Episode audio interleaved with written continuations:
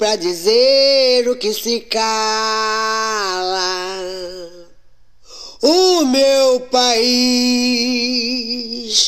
é meu lugar de fala.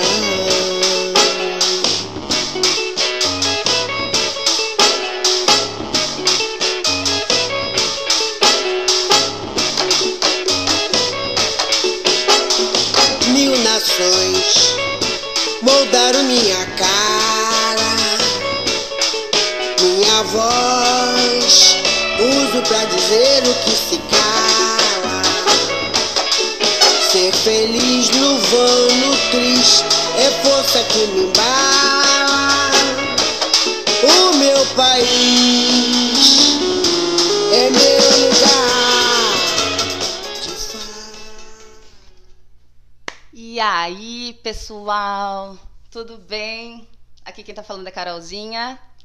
Hoje eu e o Carlos Alberto vamos falar um assunto bem importante hoje, que é sobre as questões da mulher negra, né? Hoje, dia 25 de julho, que é o dia ah, da mulher negra, né? Afro latina e caribenha, ah, que na verdade é uma lei, uma lei promulgada em 2013 pela Dilma, ah, Dilma Rousseff.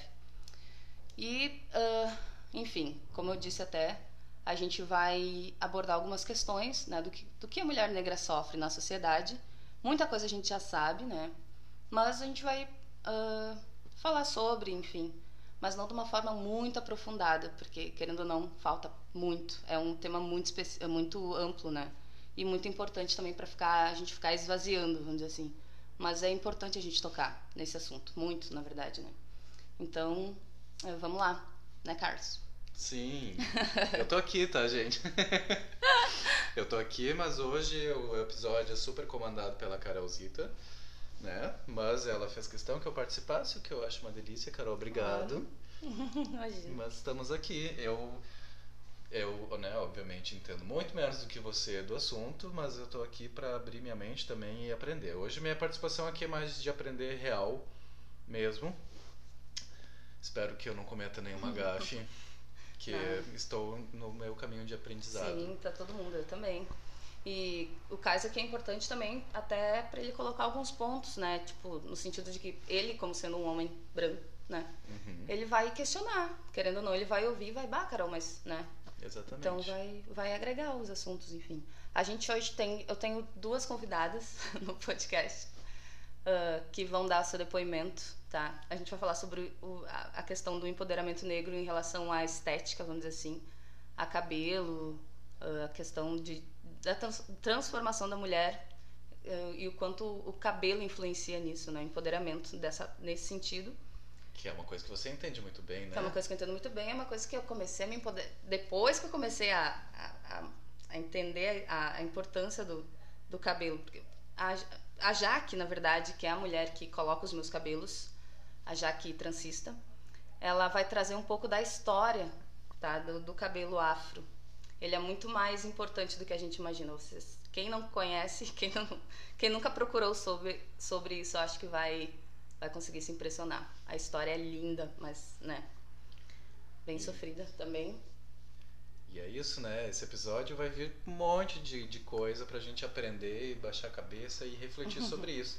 E pra gente se divertir um pouquinho também, que Carolzinha tá aqui com um violãozinho aqui do lado, essa deusa com essa voz maravilhosa vai cantar pra gente. Eu vou fazer um sonzinho, sim. Ah, Se, se tu ia se arrepender no meio do episódio, agora eu já dei o spoiler, agora tu é obrigado é, a tocar. agora já, já, já Agora tu é ferrou, né? obrigado. Já ferrou. sim. Não, mas vamos fazer um sonzinho, sim. E a gente tem um segundo depoimento também, que é da Dagda, ah, maravilhosa. Ela trouxe também, eu questionei ela um pouco, ela é mãe, né? Ela é uma mulher negra, mãe de um menino negro. E eu questionei ela em relação a como ela vê a situação de ter um filho negro na sociedade, né? E ela como mãe, o que ela pensa o que, e o que ela vai deixar para ele, enfim, né? Em, em relação a legados e, e, e medos, né? O medo de ser uma mãe de um menino negro, né? Porque o homem negro é o que ah, e o negro em si, né? Mas mais o homem é o que morre a cada 23 minutos no Brasil, né? E a gente vê um monte aí de, de assassinato, né, de, de meninos negros, principalmente né, na favela, enfim, periferia do Brasil. E isso é um, deve ser um medo constante, assim, mas não é porque está meio fora da nossa realidade aqui do Vale que não, não, ele não vai sofrer outros tipos de opressão, de repente, opressões, né? De repente não um assassinato pela polícia, enfim, toda a questão uhum. necropolítica, né? Mas outras formas de, de racismo que ele pode sofrer também, justamente por ser um menino negro. Então temos uns temas bem legais. Para conversar para conversar. É, para conversar. E aprender. E aprender. E eu também. Vamos lá, tô, tô na caminhada aí, né? E, se desconstruir. se desconstruir. E se reconstruir. E se reconstruir. Exatamente. E se desconstruir de novo. E se reconstruir de é, mas é um eterno. Na verdade, isso é uma coisa que. É um eterno aprendizado, né? É, é uma coisa quanto mais tu vai uh, destrinchando, né? Mais tu vai descobrindo coisas. E é novo para mim também. Todo, todo esse assunto, por incrível que pareça, né? Ele é novo para mim também, porque, querendo ou não, o racismo, aqui ele é velado. Então não existe racismo, entende? Eu tenho amigos negros, enfim, né? o branco fala que tem amigos negros. Então é um racismo, ele é o mais. Uh, ele é difícil de compreender, até mesmo pela própria população negra. Então, quando a gente começa a pensar nesses assuntos, né, é que a gente também, né, uhum. toma um choque de realidade assim muito grande, até para mim, né? Então. Posso começar fazendo uma pergunta que pode ser besta, eu como homem branco não entendo muito bem. As diferenças de se referir a uma pessoa como negra ou como preta. Hum. Sim. Eu tenho um pouco essa dúvida. Sim. É que a, a palavra negro, né? Todo mundo diz que tem um cunho negativo, né? Uhum. Porque querendo ou não é historicamente, né? Uh, a coisa tá uh, vamos lá, buraco negro, enfim, vários termos que a gente usa cotidianamente referem ao negro como sendo coisa ruim. Uhum. Então. Uh, a ovelha negra da família. Isso, exato. Tem vários exemplos aí, eu acho que um monte de gente sabe. E em relação a isso, uh, então o termo, a palavra negro, estavam uh, tentando tirar, enfim, né, pelo seu cunho ruim que traz, que ele carrega. Só que a galera dos movimentos negros e tal, eles estão, na verdade, tentando trazer a, o negro, então, de novo, tá? E desmistificar essa questão do negro ser ruim. Uhum. Ressignificar a palavra. Ressignificar a palavra, exato. Porque negro, uh, ele é, na verdade, tu usa o negro para juntar o que seriam pardos e pretos, né? Então, a população preta e pardas acaba se tornando negro, né? Uhum. Tá, e a questão do pardo também está em xeque agora, porque né, muitos muitos dizem que o pardo na verdade é negro, é, tu é preto, né? Então tem toda a questão do colorismo aí que a gente pode discutir. Eu confesso que a parte do colorismo eu, eu deixo um pouco a desejar, porque eu não estudei muito, muito a fundo, uhum. assim. Mas a gente sabe. Eu quero falar sobre isso também. Não sei se a gente já começa falando. Eu não sei como é que tu quer fazer. Tu quer botar algum depoimento? Tu quer tocar uma música? Como é que tu quer começar? Hum. Tipo, podia começar a puxar uns temas, assim, né? Pra é, pra. É, vamos falando. Enfim. Eu vou falar então um pouco sobre essa questão do colorismo e como ele afeta as mulheres. Então, né? Tá. Porque a questão do, do preto e do pardo, tá? Uh, as mulheres negras elas sofrem opressões por, de gênero e raça, né? Uhum. Então, o colorismo, essa questão do, do embranquecimento da população negra, uh, trouxe, né? A miscigenação trouxe o meio termo, que é o pardo, então, né? Que seria mais ou menos a minha cor, o que chamam de mulata, né? Essa parada horrível toda. E aí, uh, o colorismo e o racismo. O racismo, então, é diferente uh, para as mulheres negras, então, né? A, a, a mulher de, de, pele negra mais clara, que seria a parda, ela sofre um tipo de racismo, tá? uma opressão. E geralmente é, uh, ela é mais vista quando tu em relação à sexualização. A mulher negra de pele mais clara, mulata, então, ela é sexualizada perante a sociedade, né? Uhum. Porque ela traz os seus traços finos, que é um pouco mais parecido, finos, né? Quer dizer, finos no sentido de, de uh, nariz, enfim, que é mais parecido com o branco, né? E a mulher negra retinta, preta retinta, ela sofre um outro tipo de racismo, que é o racismo estético no sentido do feio. Uhum. Vou falar bem grosseiramente, né, galera? Uh, então, o, o, racismo, então, dentro do colorismo, e para a mulher ele, ele tem essas duas vertentes, tá? Da sexualização e da, da, da questão estética, então, né? Da, dessa opressão, assim, dos... Existe dos... um lado que é hipersexualizado e um outro lado que é... Renegado. Tipo, uma repulsa. Isso, exato, exato.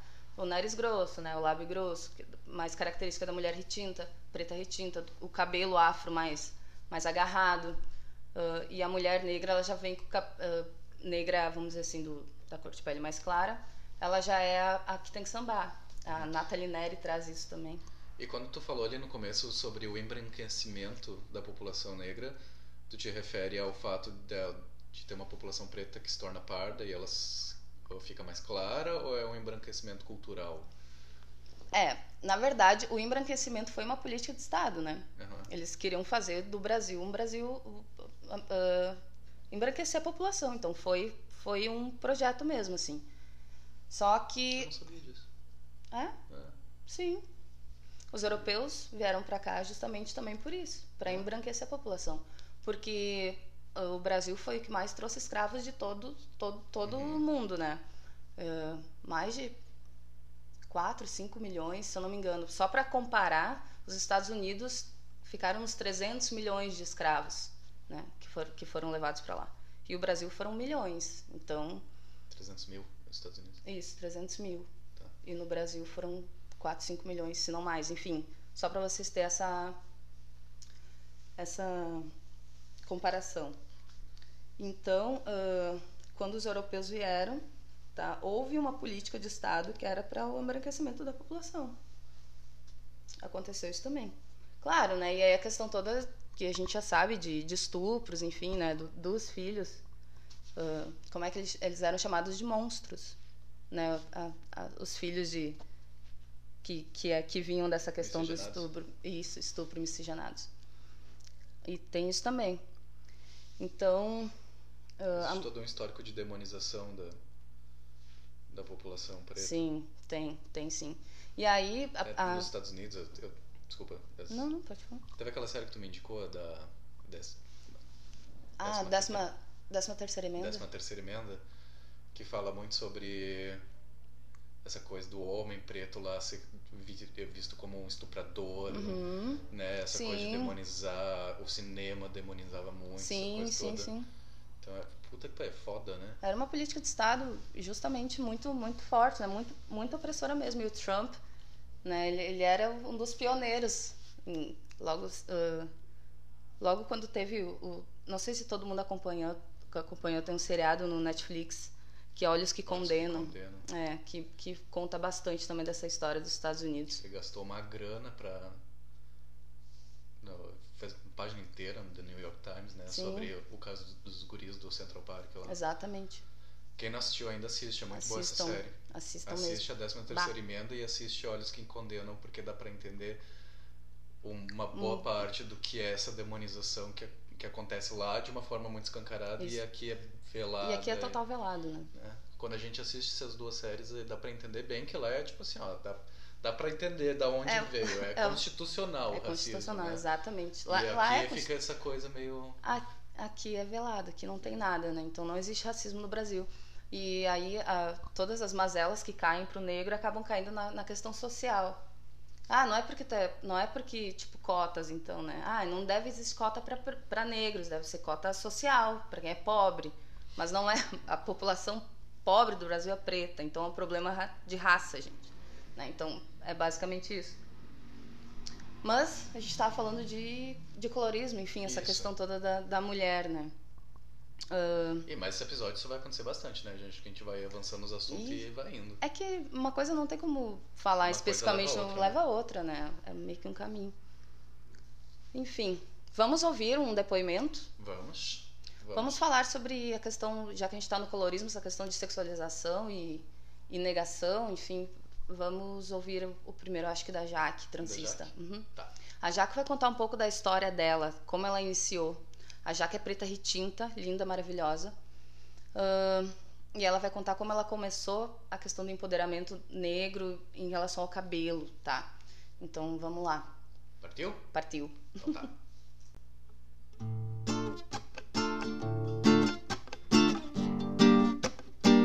Yo, yo, yo, yo, yo.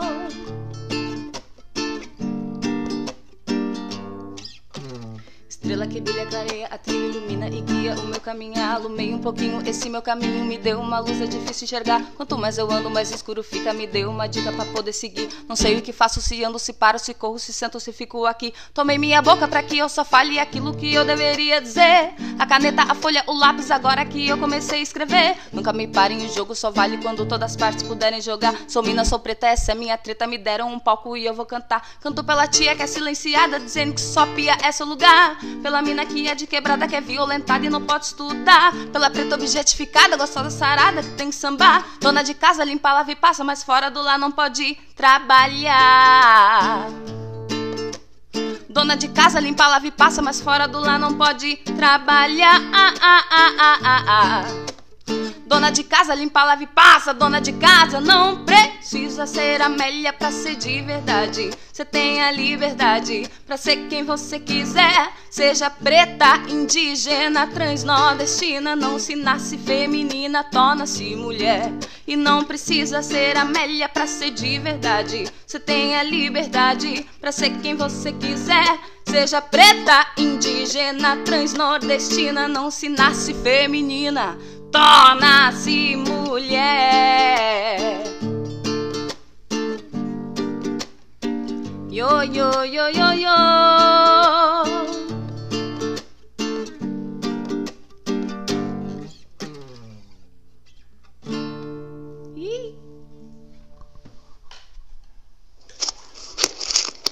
Oi, boa noite.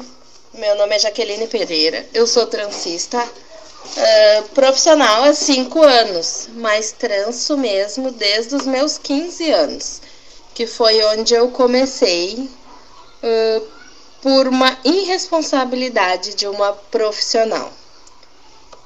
Era 24 de dezembro, a pessoa estava trançando meu cabelo na minha casa.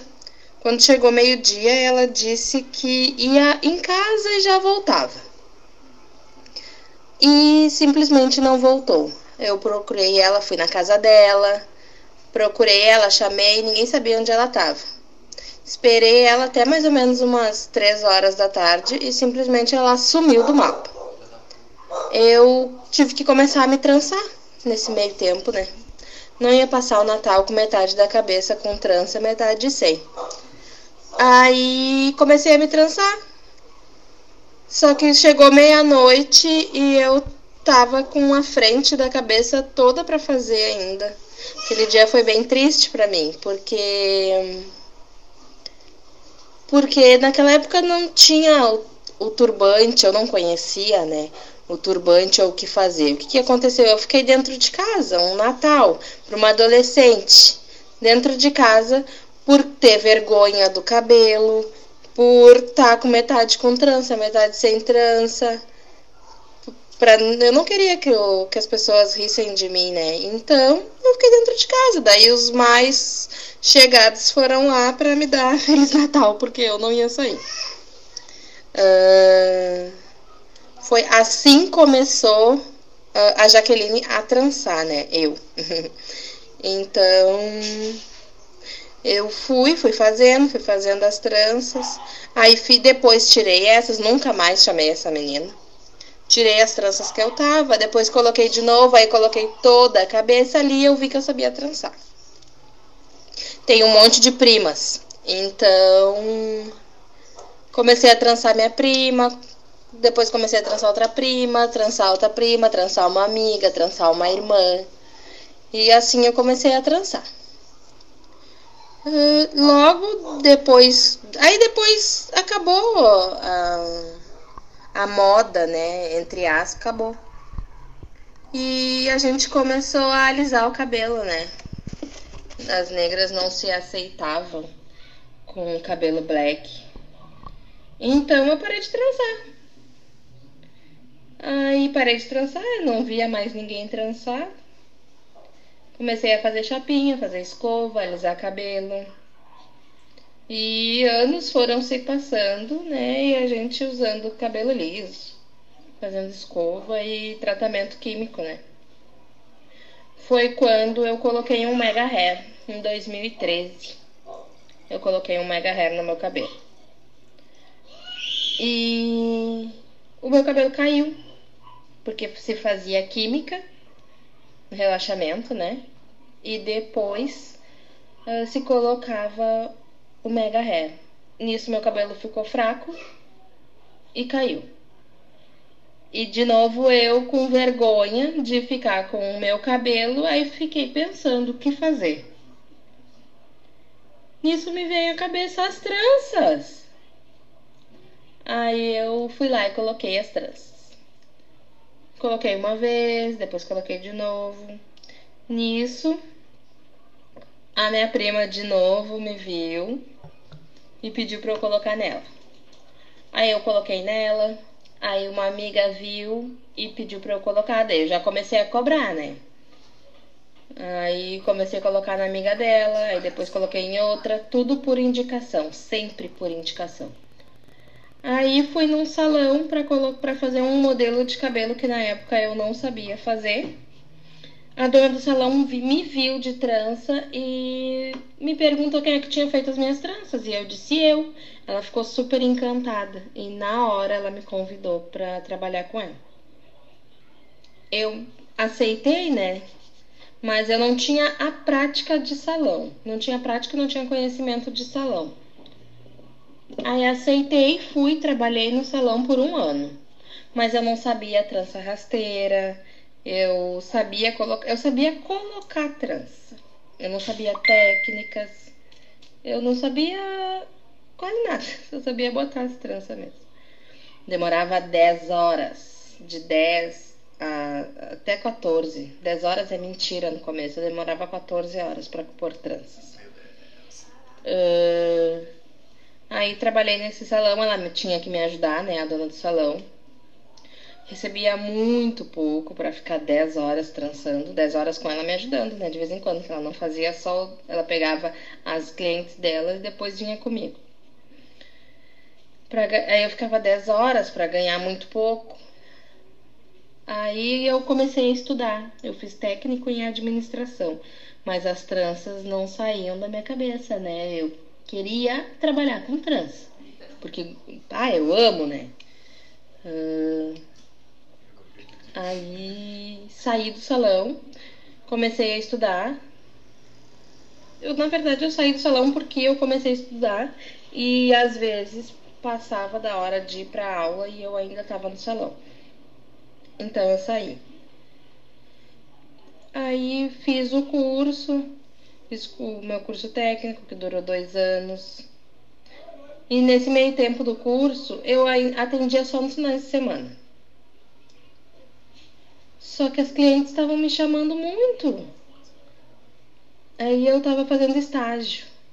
E as clientes me chamavam já que eu queria marcar, já que eu queria marcar e eu estava fazendo estágio. Então eu larguei o estágio e disse: vou trabalhar só com as tranças. Se der, né? Vou fazer um teste. Aí peguei e comecei. Comecei atendendo dentro da minha casa sem muita perspectiva. Comecei atendendo uma cliente aqui, aqui, uma cliente ali, mas o meu trabalho sempre foi todo muito por indicação. Sempre que uma cliente via o meu trabalho, ela perguntava e me chamava e fechava, sabe? E, e sempre foi assim. As minhas clientes sempre foram por indicação. Então eu comecei a atender dentro de casa. Aí fui trabalhando só com trans. E até hoje eu trabalho só com trans. O que em 2000 e, em 2017 em 2017 eu não quis mais ficar dentro de casa. Juntei dinheiro para fechar um espaço para mim no meu pátio, que assim ainda assim continuaria dentro de casa trabalhando, continuaria trabalhando em casa, mas não dentro da minha casa. Assim eu poderia cuidar do meu filho também, que ia ficar bem mais fácil para mim do que eu sair para trabalhar. Aí foi onde eu fechei um espaço aqui no meu pátio, que é o meu salão Afrojaque, que eu atendo as clientes até hoje. Uh, bom, aqui no Afrojac, aqui no meu espaço, é muito legal, sabe? É... Ele é bem simples, mas as clientes elas chegam aqui e elas se sentem bem. Verdade. Elas, elas gostam de vir aqui, por mais que é bem simples. E o que, que mais que eu podia dizer?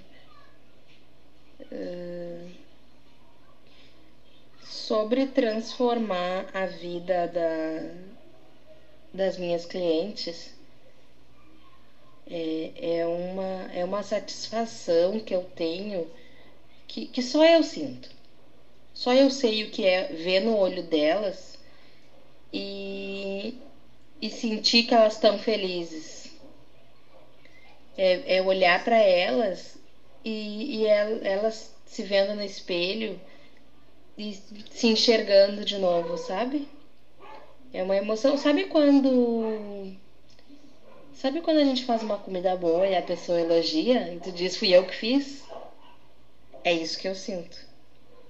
É isso que eu sinto. Eu já tive cliente chorando na minha cadeira. Só pra. Uh, essa cliente chorando fui eu.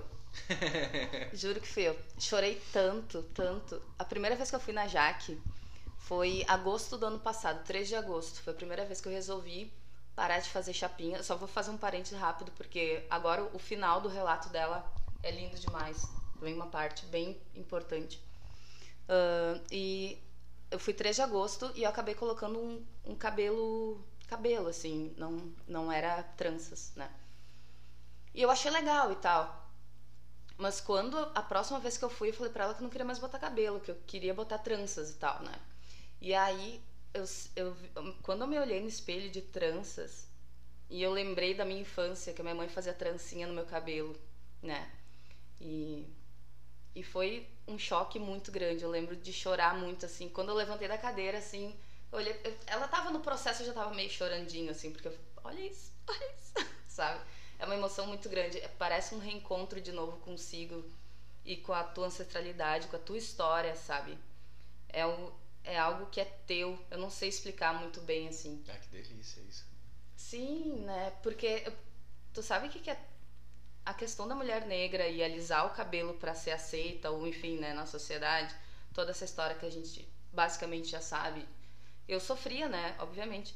E eu fazia chapinha até ano passado e tal, e meu cabelo todo quebrado, todo caído, alisava, eu alisava meu cabelo desde os 12 anos. E peguei toda a época do formal, assim, de, do cabelo do couro queimar. E de tu chorar e teu olho lacrimejar e tu não, eu tenho que ficar bonita, eu tenho que suportar isso aqui. Eu não vou pedir para ela uh, tirar o produto, né? Quando a época que eu fazia esses alisamentos assim. E óbvio que meu cabelo caía, né? E, e sempre foi assim. A vida inteira foi assim. Né? Desde, desde que eu tenho conhecimento, assim, de, de perceber e tal. E aí, com a questão da Jaque, eu ter ido lá foi foi um reencontro mesmo, assim, com a minha negritude, sabe? E é, é transformador. Enfim, vamos ouvir o restinho então. Não. Que agora. Agora vem pauleira? Agora vem pauleira. Bonito. E isso para mim foi de uma imensa gratidão, sabe? Foi lindo, assim, de ver. Porque é a pessoa se reconectando, né? É a pessoa se enxergando, é a pessoa se achando bonita. Isso para mim é muito legal. Uh, falando um pouquinho das clientes aqui de Porto Alegre. Aqui uh, elas são mais empoderadas, assim, elas, elas dão valor por, por, pra, por estar tá linda. Elas gostam de estar tá linda, sabe? Elas querem um pouco é moda, sabe? Um pouco é pela cultura afro.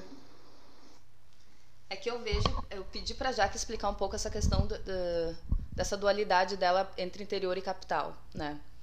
Então, uh, nós somos clientes do interior, eu, da Agda, enfim, né? E ela tem uma gama de clientes de Porto Alegre mesmo. Só que em Porto Alegre a população negra é muito maior, né? De mulheres e tal. Então a questão do empoderamento que ela traz é, é mais nítida, mais visível, porque a gente uh, a população negra lá é maior, então tu tem como tu tem, tem referência. Referen obrigada. Tu tem referência e outra, tu tem mulheres e lugares, muitos mais lugares que trabalham com a questão da estética negra, né? uhum. né? Que nem a Jaque. Olha só, aqui no Vale eu não sei se tem. Não sei se tem. E se tem, não tenho conhecimento mesmo assim. E se tem, que queria dizer, é muito é muito pouco divulgado, enfim, possivelmente não tem. Então a gente teve que procurar isso em Porto Alegre, que lá tem bastante. Um pouco também porque a população lá é maior, população negra, e então essa questão do empoderamento é, é mais. A questão do negro lá é mais forte, né? Uhum. Aqui na região é, é realmente abafado, é invisibilizado, né? A cultura negra aqui não tem, né? E lá é, já é mais latente, já é mais visível, né? Sim. Enfim. Segue? Segue. Mas elas querem estar tá bonita. Já as minhas clientes do interior, eu sinto que elas querem estar tá com a trança para bater no peito e dizer eu sou negra, sabe? Eu sou negra, eu sou bonita do jeito que eu tiver.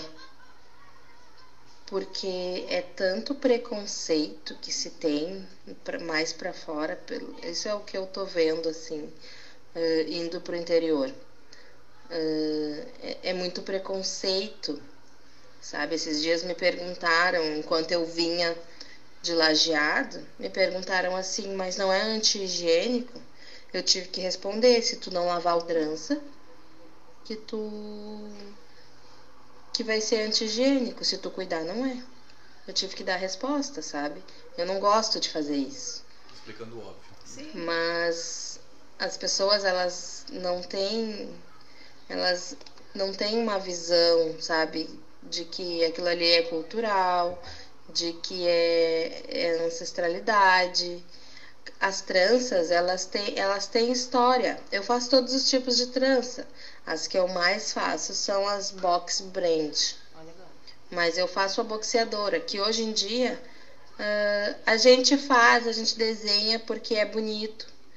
Mas antigamente a história da trança, uma das histórias da trança é que o desenho da trança boxeadora, a rasteira, que se dizia antigamente, era os caminhos que eles tinham, que os escravos tinham que percorrer para fugir.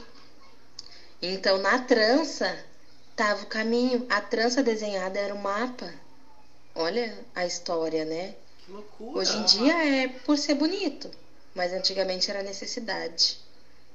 Outra história que tem é que ela, as, as escravas elas escondiam elas escondiam grão de arroz no meio das tranças para poder alimentar as famílias depois.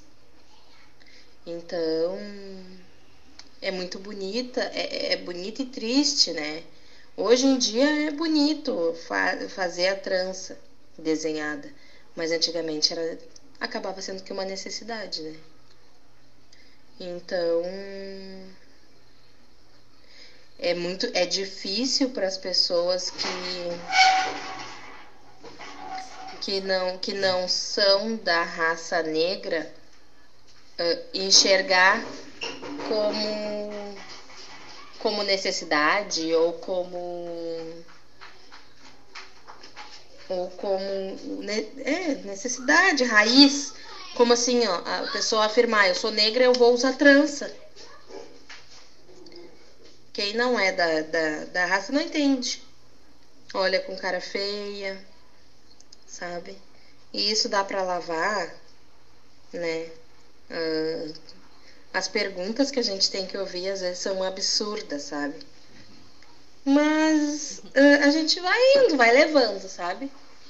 Vai levando, vai se assumindo, vai batendo no peito. Sou negra. Sou negro porque eu tranço muitos homens também. E vou continuar usando as tranças. Maravilhosa! Maravilhosa, Jaque, te amo. Muito obrigada pelo relato. Importantíssimo. Eu tô chocado com várias coisas que ela falou. Sim.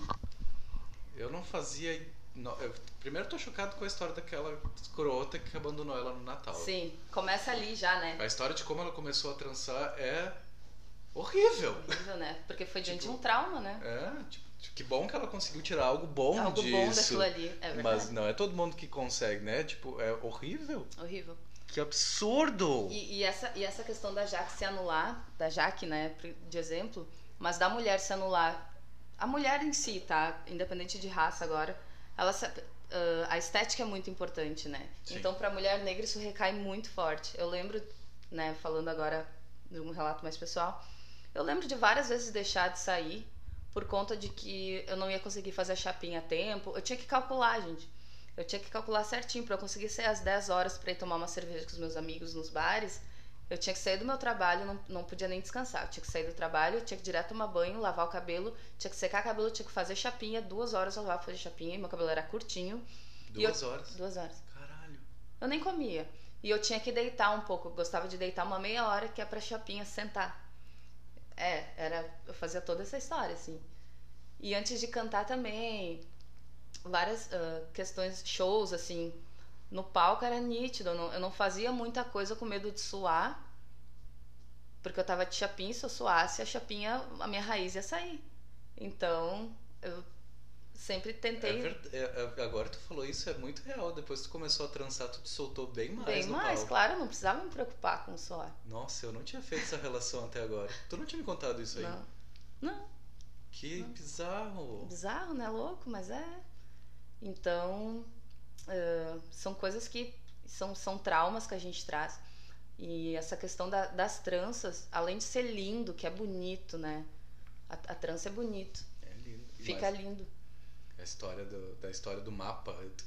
Ah, isso eu me choquei também, porque que eu confesso loucura. que eu não sabia. Jaqueline, te amo, obrigada por mais esse ah, assim que a gente terminar de gravar, eu vou começar a pesquisar agora imagens uhum. de mapas desenhados. Mas tu, tu, não chegou a ver que até saiu uns videozinhos nesses, nessas páginas de, de militância negra. Uh, uh, tem um videozinho da mulher trançando o cabelo de uma menininha e daí explicando eles colocando arroz entre os, entre os cabelos. Não assim. vi isso. Uhum. Saiu, eu também não sabia, eu conheci há pouco tempo. Então, quando eu digo que eu ainda estou engatinhando em relação aos, aos conhecimentos de, da, da, da história do, da população negra, é muito real, assim. Então, todo dia é um choque. Gente, isso é um choque. Eu entender isso, sabe? E pensar tudo.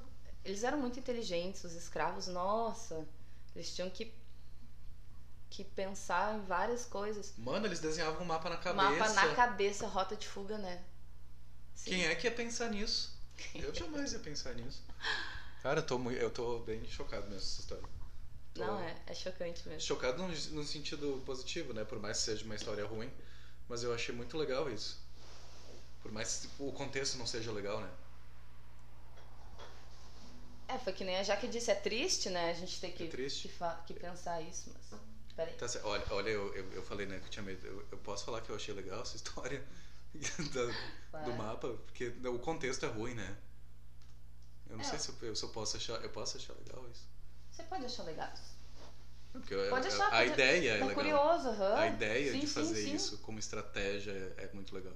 Óbvio que o contexto é uma bosta, né? Exato. Mas a história é, é, é bonita, sim. É bonita, sim. A história da Jaque é linda, né? A história da Jaque é linda. E é, é uma história de o, o, como ela conseguiu ressignificar tudo, todas as bosta que aconteceu e, e ela se tornou forte por causa disso. E ela achou um espaço para levar isso para outras pessoas pra outras se fortificarem pessoas. também, né? Exatamente. É, eu acho muito legal. Eu bato na, te na tecla que a gente precisa de mais jaques, sabe? A gente, que nem aqui na região, a gente não tem uh, muitas, muitas pessoas que trabalham com a cultura negra, né? Então a gente acaba uh, se utilizando e, e da, da cultura que é branca, né? Que é mais naturalizada. Então a jaca ela tem uma importância muito grande assim na vida, eu acho que de muitas muitas pessoas. E quando ela fala uh, dessa questão de capital interior também, né? Lá é muito mais visível, assim. Eu, eu, eu, lembro dos choques de, de ir a Porto Alegre, assim, que eu via muita gente negra, né? Lá, mulheres e homens, enfim, transitando. E a questão dos cabelos era o que mais me chocava das mulheres. Eu achava, meu Deus, olha, mulher tá de, de black. Como assim? Ela não alisa os cabelos, sabe? E eu olhava para aquilo e achava um outro mundo, era outro mundo. As uhum. mulheres de trança, E isso não é muito tempo atrás, gente. São aninhos atrás que eu me chocava, assim. Né? É tipo um boom na tua cabeça, é provavelmente. Um, é um boom. É como se tu partisse para um outro mundo, onde tem pessoas iguais a mim. E vivendo e, e de vivendo. uma forma que tu poderia estar vivendo e não tava. Isso. Livre, livre, né? Empoderadas. Uhum. Deve ser parecido com quando a gente tá. A gente, eu, eu, né? Me fala novinho no armário uhum. e vê uns uhum. caras sumidos por aí e tu pensando, Ai, meu Deus, é. É assim que eu quero ser. Deve ser tipo isso, né? Eu posso não alisar meu cabelo, eu tipo, posso beijar um cara. É, é, é basicamente isso. É um sair do armário, de certa forma. Com certeza. Ah, é uma libertação total, assim. Uhum. A sensação é a mesma, né? Pra, pra gente tentar fazer um, um link, assim, com a galera que tá ouvindo que é branca, de repente não. Não, não, entender. É. não entenda. Tô puxando uns links aí pra gente tentar entender qual é o sentimento, né? Talvez. Sim. Ou o mais próximo disso possível, porque deve ser difícil. É a gente entender bem o que vocês vivem, né? É verdade. Mas a gente deve aprender, né? Acho que a gente deve se botar nesse lugar de, de entender. De entender, e... sim, sim. Até pra gente não ser babaca, né? é, até pra não ser babaca. Mas é, é, é sempre um, um, choque, assim, aprender essas coisas e, e estudar isso aí. Meu Deus, eu lembro que agora, nesses últimos tempos, achei que eu ia ter um, achei que ia surtar, definitivamente, assim. Porque agora eu. Ah, ah, eu acabei assumindo o meu blackzinho, né? Depois de muitos anos. Ai, e... Linda! com essa questão da pandemia, então eu não tinha mais como ir pra Jaque. Não tinha, né? Vamos se isolar, quarentena. E, eu, e as tranças já estavam, a minha raiz estava saindo já, muito assim, as tranças já estavam estranhas. Daí eu falei, vou ter que. Tirar. Tirar. E não teve jeito. E eu lembro de, de uma noite assim, muito que eu tava louca. Uh, eu lembro de cortar as tranças e tirar, eu e minha mãe. E aí eu tinha muito do meu cabelo lisinho ainda, muito do liso mesmo, assim, né? Que ainda tava. Então tinha uma raiz grande já, mas as pontas dele uh, do cabelo era basicamente lisa. Então ficava estranho, né? Por mais que eu molhava, assim, ficava uma parte lisa, uma parte uh, crespa, né? Daí eu pensei, bom, vou cortar. Peguei a tesoura uma noite cortei tudo fora e deixei só o black mesmo, assim. E aí eu me olhei no espelho. E me olhei no espelho. E aí foi um processo muito uh, forte, assim, de eu me olhar no espelho e, e ver que aquilo ali sou eu. Uhum. Não é, não é, não é o, o liso, não é as tranças, não é, não é, não são as tranças, não são os cabelos. Uh, os outros tipos, né, que a gente coloca aquela, aquele é o meu cabelo, aquela é a Ana Caroline, né? Então isso foi um choque também para mim, né? Essa questão de novo. E ficou linda demais. meu blackzinho, sim. Nossa, ele eu tá lembro lindo. da noite que tu me mandou aquela tua foto com o blackzinho. Eu falei, caralho. Uhum. Ah, e aí que tá a importância dos amigos, sabe? Não é questão de. Ah, isso tá bonito ou feio. Se tivesse feio, por qualquer outra coisa que eu tivesse feito, independente se, era, se eu tava assumindo meu black e tal deles te olhar e dizer assim, Carol, tu tá feliz, tu tá, tu te ama assim, então a gente te ama igual. E tu tá linda de qualquer forma. Tá linda. Se quisesse rapar o cabelo até ficar linda, entende? E, e questão do, do, meu black, eu acho que eu me amei também, eu me amo com ele. Nossa, eu vejo tuas fotos hoje da época do teu cabelo liso, eu fico vendo que quem nada é essa a ver, pessoa? Nada a ver comigo. Quem né? é essa criatura? tipo, é. Nossa, mil vezes mais, muito mais bonito que o teu blackzinho, com as trans. Uhum. Com... Nossa senhora. Aquela Ana Caroline com, a, com o cabelo lisinho era. Era, era, era um, um fantasma, um assim, de Ana Caroline. Era um, um vislumbre é, de é Ana verdade, Caroline. Era uma leve pincelada de Ana Caroline. É verdade. A gente se anula muito, assim, o, por causa do cabelo, né? A, a gente anula a, nós mesmos, a nossa essência, a nossa ancestralidade. E é um boicote, assim, bonito, sabe? De cortar toda, toda essa essa beleza, querendo ou não, né? Aí tu tem que voltar a enxergar isso como sendo uma beleza, né? Uhum. Que é uma coisa que culturalmente foi visto como feio, né? Que é, né? Os traços negros, a cultura negra é, é toda totalmente, uh, além de excluída, né, da sociedade, ela é tida como ruim, né? Uhum. Tanto nas, nas coisas que a gente fala em relação a que nem tu me questionou no começo do podcast, questão do, do negro, né? Do, do, falar, o negro tem um cunho ruim. Uh, tem essa toda essa questão que às vezes eu me perco no falar, mas enfim. Nossa. Que que... Manda. Não, eu ia dizer, tô, tô achando fantástico. Eu tô amando gravar esse episódio. Não, tá. É lindo, né? É incrível. O, o que, que eu ia dizer agora? Esqueci. Vamos de som? Vamos de som? Vamos. Então vamos de som. Só não sei o que eu vou tocar, mas vamos de som. Tá, mas vamos de som. Vou, ah, vou fazer. Gente, aqui eu só vou tocar mulheres negras hoje, tá? Ah, sim, por favor, né? Com certeza. Vamos? Tô me preparando pra criar um showzinho, vamos eu ver. Eu vou só dar um, um break. The, the break. Tá. The break. Daí a gente já vai de som. Tá, tranquilo.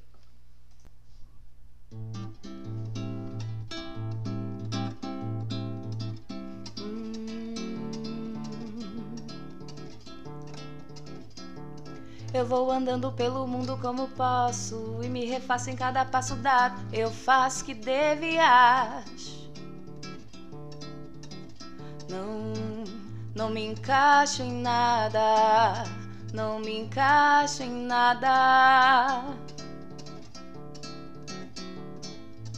Preste atenção nas dores e choro canções da boca da noite ao mais tardar das horas. Pensamento meu viaja.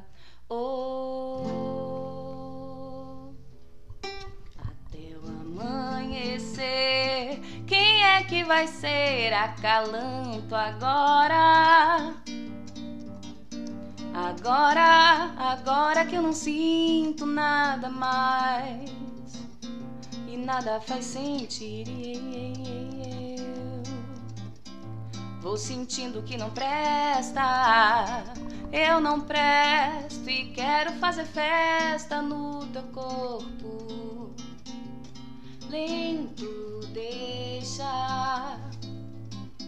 Aliás, deixa. Tá tudo errado mesmo. Deixa. Pensamento meu viaja. Oh,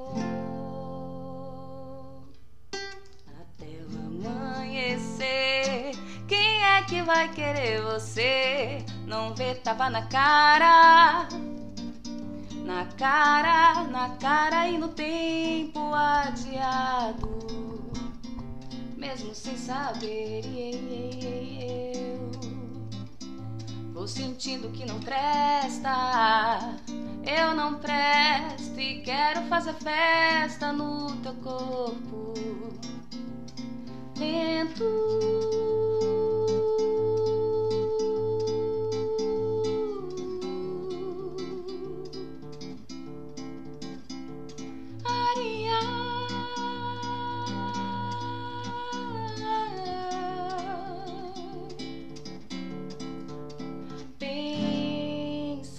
Pensamento meu viaja.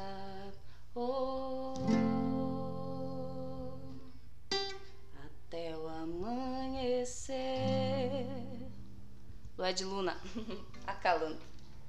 Ai, eu te amo tanto, eu vou chorar. Ai, gente. Ai, Deus. Que delícia, né? Tu quer tocar o relato da Dagda? Vamos. Vamos? Vamos ouvir o relato da Dagda. A Dagda eu pedi para ela, uh, então, falar um pouco sobre ser mãe, ela, mulher uh, negra, né? Ela é mãe de um menino negro, então, né? E aí eu pedi para ela contar um pouco como a, a, experiência dela em relação a ser uma mãe de um menino negro e o negro, que é o que morre a cada 23 minutos no Brasil, devido às questões de, de, necropolítica, enfim, né? Mas em relação à raça mesmo, né? Todas as mazelas de, do, de preconceito, enfim, dessa situação. Eu quero saber, eu quis saber, na verdade, o legado, quais os ensinamentos que ela vai dizer pro filho dela quando sair de casa, por exemplo, né? Filho, se cuida, né? Cuida em relação a andar na rua, né? A gente sabe que os cuidados e as orientações das mães para com, com os seus filhos vem muito da questão do, do, da opressão que ela pode sofrer da sociedade, né? Enfim, né? dos medos, enfim, que ele pode passar. Uhum. E, e da própria vivência que ela já teve, talvez?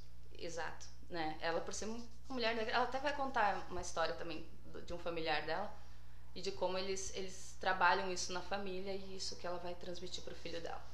Vamos ouvir então. Então tá. Então foi.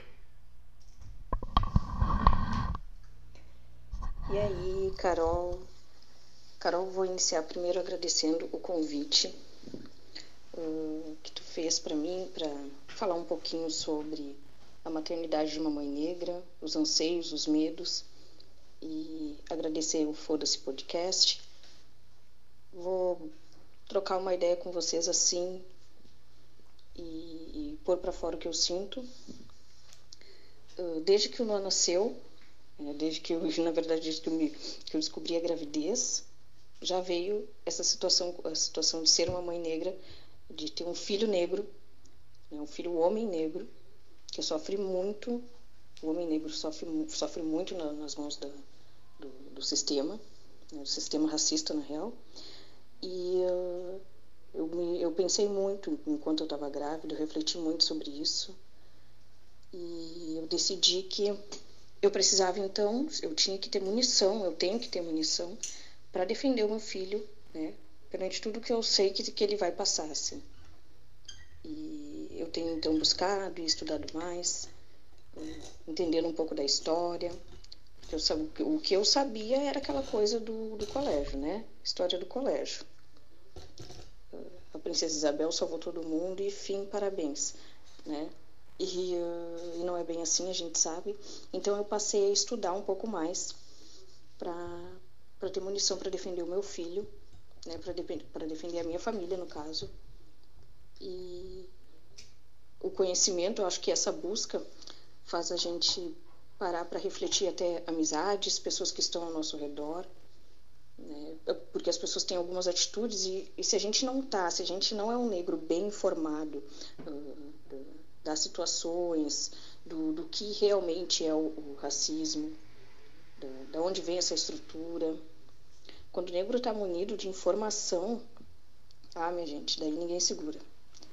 E, aliás, aproveitando, é isso que o bate-papo com as pretas, a gente já fez duas, duas lives, né? A ideia é informar o povo, o povo branco, mas principalmente o povo preto. O povo preto precisa se informar a gente precisa buscar mais sobre nossa cultura, porque a nossa cultura e a nossa história foi apagada. Então a gente precisa cavucar muito para encontrar. Mas graças a Deus hoje as informações até estão bem mais acessíveis, né? Mas a gente precisa procurar. Mas voltando, bom, a Dagda foi longe em outro assunto, mas voltando, que na verdade, obviamente, tem ligação, né? Mas uh, ou...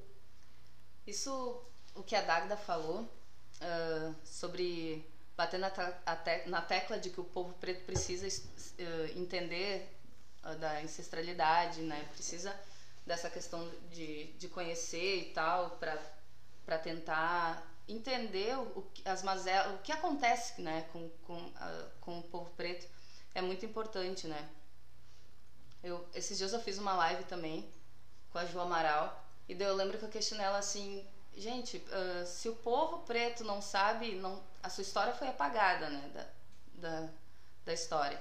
Então, se a gente não sabe de onde veio, como é que a gente vai saber para onde vai? Uhum. Então, né, porque senão tu acaba, se tu não sabe de onde veio, tu não sabe a tua cultura, tu não sabe como é que tu, tu acaba, na verdade, uh, assumindo características e culturas que não são tuas, né? Porque justamente por isso, porque tu, tu não tem algo pelo, pelo que não lutar, mas pelo que uh, o que levar, né? O que, enfim, que nem não a... tem um objetivo. Isso, que nem a cultura alemã a gente sabe direitinho que é o Oktoberfest, ou essa, essa parte de, de cultura, né? E é uma tradição, é tradição, isso que eu queria dizer. A tradição, a gente não, não tem isso aqui, né? Uma, uma história, né? Uhum. Então, eu lembro agora, bom, eu não vou, não quero me estender muito para para não esvaziar o, o, o relato da Daga, né? Mas é muito importante a questão do povo preto entender entender a, a estrutura racista em que ele está introduzido para reverter o sistema. Mas enfim, larga aí. Toca. Toca. Houve um medo, sim, e esse medo ele vai permanecer. E eu tenho até preparado a família do meu marido, porque meu marido é um, ele é branco, a família dele é, é branca. Então, uh, apesar de, obviamente, na família do Douglas também tem Uh, o avô do Douglas, que eu não conheci, na real era negro. E, uh, mas é, é, a família dele é considerada branca, então, enfim. E eu uh, decidi também conversar com eles sobre esse assunto, né? De falar que o racismo existe, que eles precisam se atentar. E eles realmente, eu já notei que eles passaram a, a, a me ouvir para entender, porque eles sabem que eles vão ter, eles, eles são pessoas que andam do lado do Noah o tempo todo, eles são os avós, e eles vão ter que saber, e eles vão, também vão ter que estar preparados para as situações que a gente pode enfrentar com ele, né? Então, cada vez mais eu tenho tentado também munir a família de informações, né? A minha família, por parte, a minha família no caso, ela é negra, então a gente já já está ligado na situação. Claro que a gente sempre está buscando, mas a gente está ligado nas situações que a gente passa, né? Então eu tenho passado informações também para a família do meu esposo e saber assim que, eu, que, que no além de é um homem negro, né? Ele é, é dá medo, sabe que eu tenho um irmão, meu irmão tem. Agora vou me perder, 2020, 20 anos. É o Darwin. E toda vez que ele saía pra festa e tudo mais, e ele ainda sai. Ai, a gente ficava com o coração apertado, sabe? Tipo aquela coisa, tá com documento, cuida, não, não anda, anda de boné, mas toma cuidado, não põe a touca, sabe? Esses cuidados que a gente tem que ter, cuidado com a polícia, a gente né, tem que estar tá ligado, enfim. E uh, eu sei que eu vou ter que passar isso com o meu filho também, que eu vou ter que preparar ele, né? E... Mas tu sabe que agora eu falei tanto dos medos e anseios, enfim. Eu vou falar aqui então, a, a, falar um pouco do que eu acho que a gente precisa fazer, né? Além de, de informar o povo preto, que eu acho que é uma, é uma das, das nossas maiores armas, né? A informação, o conhecimento. Isso ninguém vai tirar da gente. E Acho que a gente precisa batalhar mais um pelo outro, sabe? O povo preto precisa se unir, principalmente aqui na região. Eu já estou sentindo essa união e, e, e, é lindo. Eu vejo uh, que as mulheres negras estão se, se apoiando umas nas outras, né? Que é o necessário, que é o que a gente precisa. Uh, inclusive mulheres negras sintam-se à vontade a vir no meu perfil para a gente trocar uma ideia. Eu adoro, eu adoro conversar ali no direct. Amo mandar um áudio e trocar uma ideia sobre. Se tiver afim, né? Enfim, aquela história da gravei em volta nos áudios. Mas eu não queria me estender muito, só queria dizer que o Noah é uma criança incrível. Ele tá, tipo, tá crescendo num, num, num ambiente bem tranquilo. O Douglas, a gente é muito de boa, assim. O Noah gosta muito de escutar música. E eu procuro pôr músicas, todo, todo tipo de música. A gente escuta todo tipo de música, mas eu procuro mostrar e pôr muitas, muitas uh, músicas, porque a gente assiste os clipes de homens negros cantando, mulheres negras, referências brasileiras, americanas, enfim. O Noah, ele escuta e ele gosta muito de música. E eu acredito muito também no empoderamento uh, através da cultura, né? Através do e a música faz parte disso, através da arte, enfim. Então eu te, eu, eu consigo assim através da música já mostrar para o meu filho que o preto é lindo e que uh, ele pode ser o que ele quiser, né? Olha, estou gravando aqui e o Noah acho que acordou.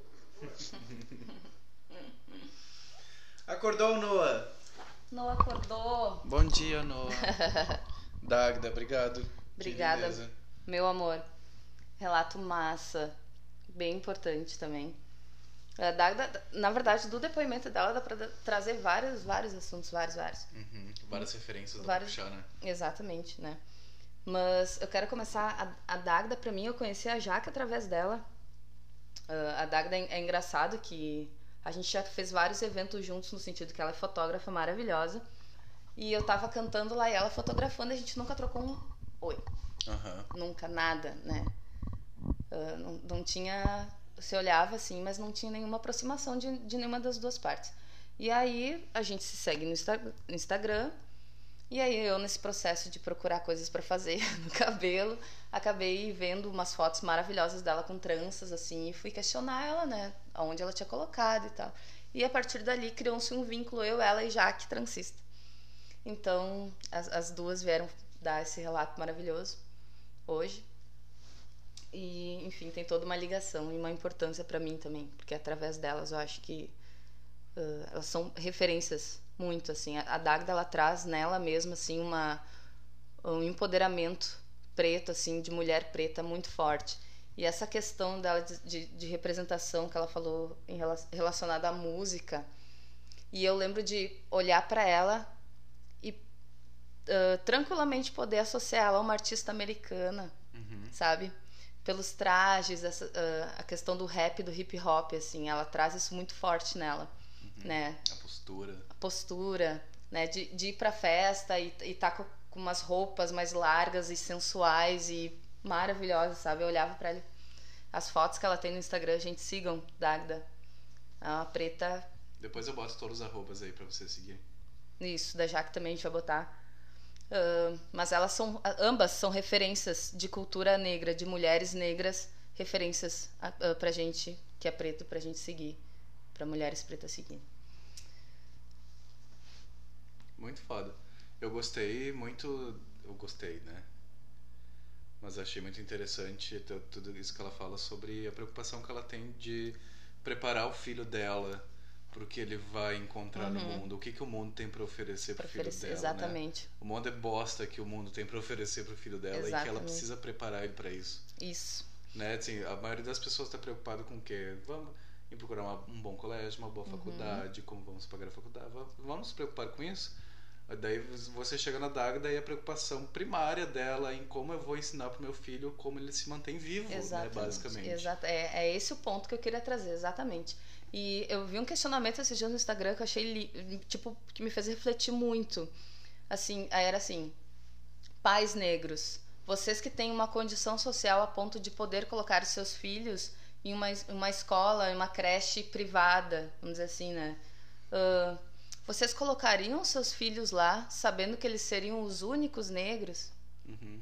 Que eles, no caso, uh, teria a condição, a condição, poder aquisitivo de colocar eles numa, numa creche mas a, a questão toda é que só teriam alunos brancos, né? Uhum. Então, possivelmente seriam os únicos negros.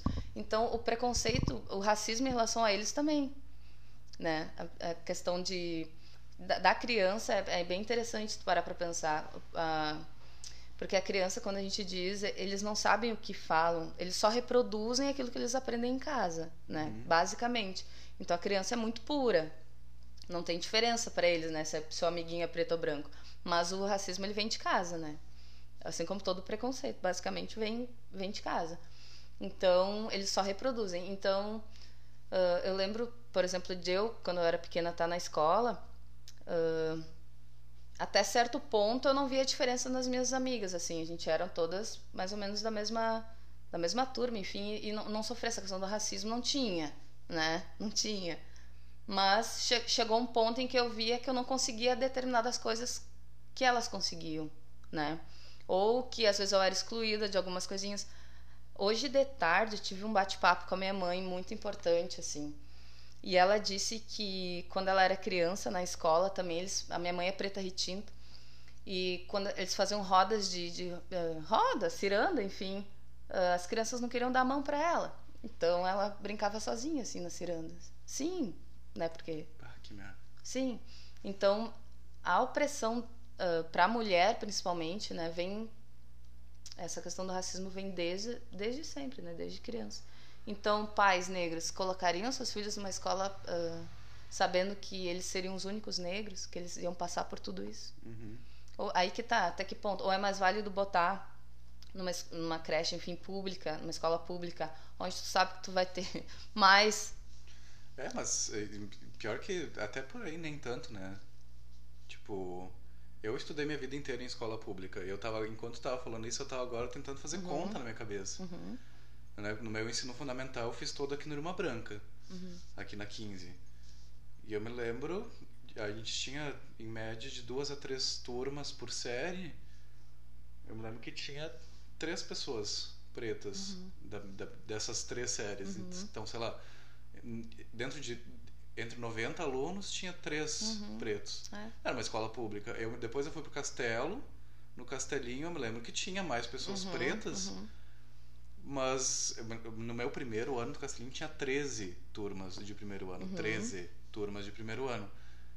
E eu tava tentando identificar, mas sei lá, eu, eu, eu não sei dizer se tinha 10 pessoas pretas Uhum. dentro dessas 13 turmas, Turmas. de primeiro Uhum. ano. Eu fiquei tentando pensar agora e eu, eu não consegui uh, enxergar essas 10 pessoas Tu pretas no estudava meio de, desse, estudava de manhã, de tarde ou de noite? de manhã. É. De manhã também, eu, eu, eu também estudei de manhã no Castelo e eu via muito isso, assim. ah, da, da pouca. Tinha pouca, pouca, poucas pessoas, alunos negros, né? E acredito que de noite poderia ter mais. Pode ser? Eu não, eu não tenho esse conhecimento porque eu não estudei, mas possivelmente sim, pelo fato da, da população, eh, da população, das pessoas negras, elas têm que começar a trabalhar muito cedo para ajudar em casa, enfim, né? Uhum. Não só pessoas negras. E trabalhar em tempo integral, fudido mesmo. né? Exatamente. Mas eu quero a, a, a evasão da população negra na escola é muito maior que a branca. Justamente por ter que começar a trabalhar muito cedo para ajudar em casa. Então isso explica-se. Ah, eu estudei a- a- na, na Coab de Moinhos, na escola. Coleginho, No famoso coleginho. Famoso coleginho. E ali eu tinha mais colegas negros, mas sempre minoria. Aqui no Vale, aqui a gente sofre, a gente tem essa questão do- da população preta ser bem pequena comparada à branca, né? Então, mas tem colégios, por exemplo, no E Santo explica muito essa coisa da falta de referência. Faço né? referência, sim, sim, explica. Explica muito di- disso que a, que a Jaque falou antes sobre esse, essa diferença entre as clientes daqui do interior e Uhum. de Porto Alegre.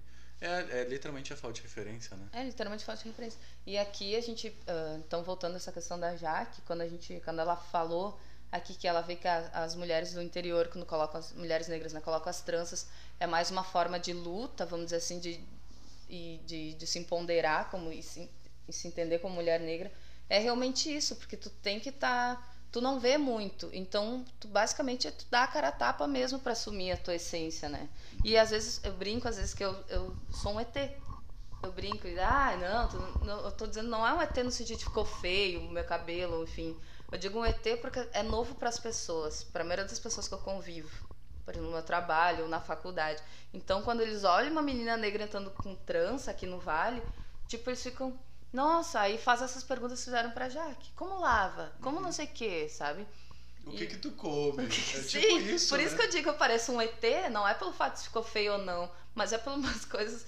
É, parece uma novidade, algo que. Eu, eu não sei, pra mim, na minha cabeça parece que, sei lá, as pessoas se transformam num asno, né? Uhum. Tipo, oi, parece uns babacão. É, tipo isso. Como é que tu lava teu cabelo? Com água? Sim, gente. Água, shampoo, a gente lava o cabelo como qualquer outra pessoa. entende? Né? É uma coisa. É o que eu falei antes no meio do áudio, não sei, não sei se pegou, mas tipo, explicando o óbvio, né? Explicando óbvio. Que É pelo amor isso. de Deus, que, quem é que pergunta isso? Sim, Ah, desculpa, mas é que eu acho isso um absurdo. Eu acho isso muito absurdo. sim. É como... Como é que tu lava teu cabelo? Ai, que, pelo amor de Deus. Pessoa, Ai, Carlos Alberto. vai te consertar, pelo amor de Deus.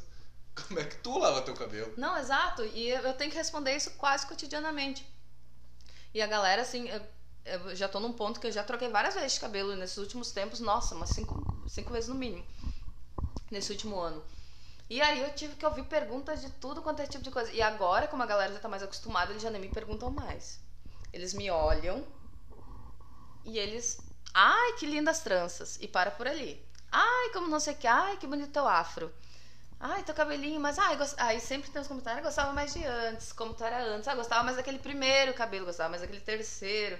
E tu, ai, sim, gente, não, vou mudando, enfim, tô aí pra, pra isso, sabe? Eu gosto, assim, de, de mudar mesmo. Mas sim, a gente vira um ET. A cada dois meses eu viro um ET diferente. Sério, é essa a percepção que eu tenho. Mas, voltando a um outro ponto que a Dagda falou, É bom que causa também, né? Ela dá uma causada. eu sou leonina. né, Leonina, toda Adoro hora. Chega bem leoa, de cabelo balançando. Ah, é, Oi, gente. é, e é isso aí mesmo, é um peitaço. Vamos começar a me reparar agora. É Troquei os verdade. cabelos, me reparem. É verdade. A gente tem que. A gente que é preta, a gente não tem, não tem muito como se esconder, entende? É isso aí. É dar a cara a tapa mesmo e, e segue o baile. E não tem por que se esconder. E não tem por que esconder, com certeza, né? Mas é, a gente escondia, né? Sim, é. Tem, essa- tem essa questão. Ah, eu queria voltar um pouco sobre uma outra coisa que a Dagda falou, que ela diz que dá a referência da música pro filho dela é muito importante, que ela coloca bastante referência negra, americana e brasileira e tal. Aí eu fiquei pensando, Obviamente o meu cantar, né, vem, vem de referências basicamente americanas, eu sempre digo, enfim, quem me conhece mais, mais próximo, assim, é mais próximo a mim, sabe que eu sou muito fã de Beyoncé e Rihanna, né, minhas divas maravilhosas. E aí, mesmo eu vendo a Beyoncé fazendo toda aquela performance, aquele show, né, louco e incrível, eu olhava para ela, ela tava com o cabelo liso. Uhum. Todos os shows dela, o senhora ele é meio ondulado, cacheado, mas sempre liso e, e loiro e tal, né? Linda, né? Hoje a gente entende que a mulher, qualquer mulher, na verdade, né, ela deve se achar, ah, fazer aquilo que ela quer fazer no cabelo do jeito que ela quer. Mas a Beyoncé como referência, como no canto, ela tem muita influência para mim, assim. Mas eu vejo a questão do, da estética, né? Essa questão do cabelo dela, eu alisava também porque a minha cantora, minha artista. Sim, a tua referência. Minha referência tinha o cabelo Fazia liso, mas como é que ela tinha o cabelo liso? E eu, eu lembro, gente, de aproximar assim aos vídeos e ficar olhando a raiz dela pra ver como é que ela fazia, como é que a raiz não tá aparecendo. tipo assim, juro, juro. Como é que era aquele, essa, esse implante, essa, essa peruca, esse mega hair, sei lá, que ela colocava, sabe? Porque era muito perfeito. E eu ficava pensando, então, cara, essa mulher não tem cabelo, cabelo afro que nem eu, que nem a maioria das mulheres negras, sabe? E daí fui crescendo, daí a gente vai descobrindo, né? Como isso acontece. Mas até então eu achava que a Beyoncé era um ser que uma mulher negra que tinha cabelo liso. É bem louco como, E aí eu como o cabelo também. realmente tem uma importância Tem. muito forte, né? Tem, tem. Pra mulheres é, né? É, é tudo, quase. A Jaque também pontuou isso. Mas pro homem também, né? Assim, sei lá, eu posso estar falando uma besteira agora. Aí tu me corrige se eu estiver falando merda. Uhum. Mas eu vejo muitos homens pretos que raspam o Uhum, cabelo. Exatamente. Enquanto vocês alisam, muitos homens raspam, Raspam não o deixa o cabelo. crescer. É, o cabelo negro ele, é totalmente ah, ah, demonizado.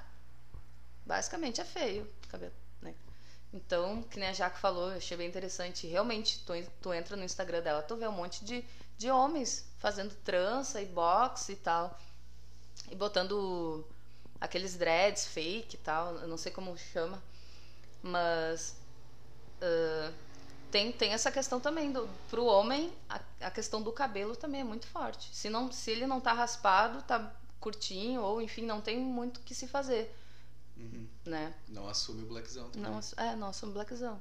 A maioria da- dos negros assim do homem negro e mesmo se assumisse o blackzão o blackzinho assim a, a carga não é tão pesada quanto da mulher né? A mulher sofre mais Eu acho que talvez o cabelo tenha essa importância tão grande que da, o embranquecimento culturalmente falando, talvez o cabelo seja a parte mais fácil é de, de, de, de de tu, tu se trazer moldar pro mundo branco. Uhum, exatamente Tu É. tenta te encaixar pelo cabelo. Sim, porque não tem como tu, tu ficar branca, né? Não É. tem como tu fazer algo estético pra, pra mudar. Então, essas, nesses, cabelo que vem. nesses pequenos detalhes. É no cabelo, ou é no afinal o nariz, né? Sim.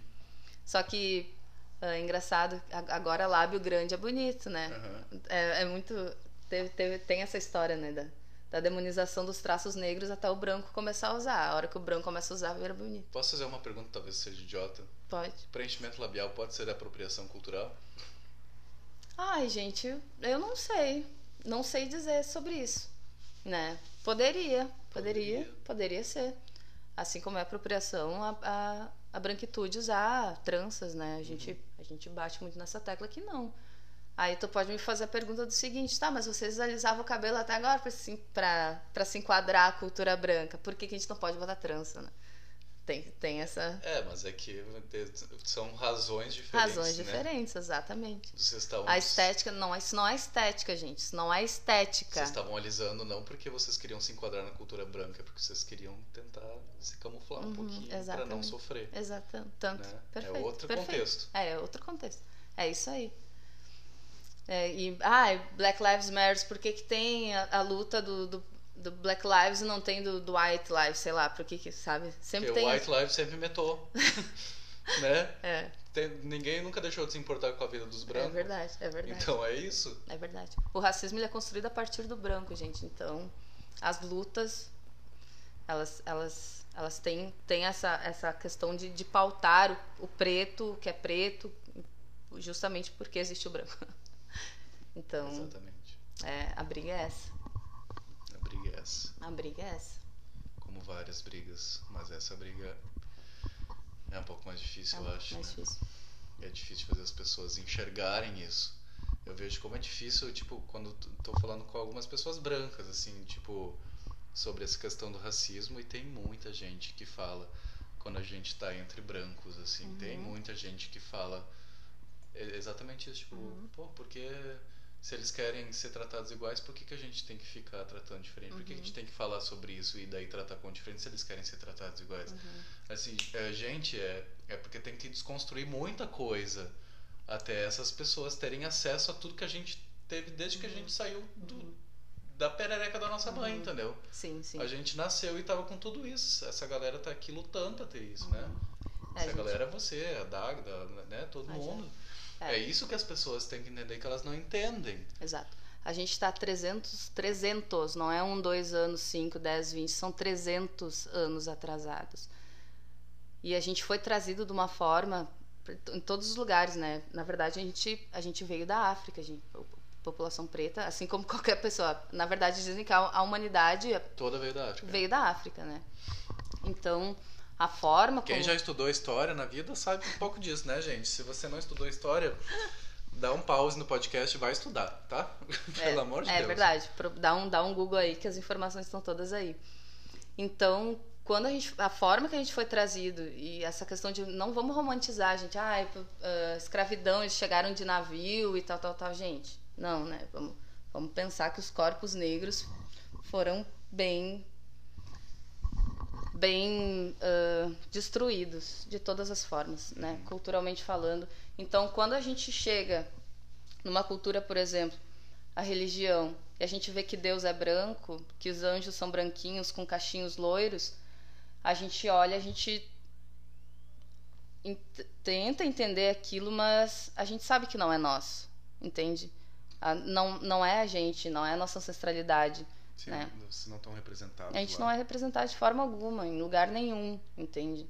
Então vocês têm que entender que a luta da população preta é justamente uh, a, a busca pela ancestralidade, pela verdade, né? E Beyoncé agora lançou um- uma música chamada Black Parade, que é maravilhosa, que, ele- que ela fala assim: I'm going back to the South. Eu tenho que voltar para o sul. A gente, na verdade, não adianta. Adianta, sim, a gente ficar batendo nessa tecla e tal, e tentando. Mas a gente, na verdade, tinha que voltar para o sul. A gente dificilmente vai conseguir reverter. A gente vai lutar, a gente vai melhorar muita coisa, sabe? Mas, na verdade, o povo preto tinha que voltar todo pro, do início, da raiz, e começar de novo em relação a, a buscar a cultura, a religião, tudo, tudo, tudo, sabe? e, e, e formar uma, uma outra população, digamos assim, com din- economicamente falando, dinheiro, construção, porque Entender a sua cultura e entender a sua tradição. Isso, né? Que tu isso. falou antes. exatamente isso.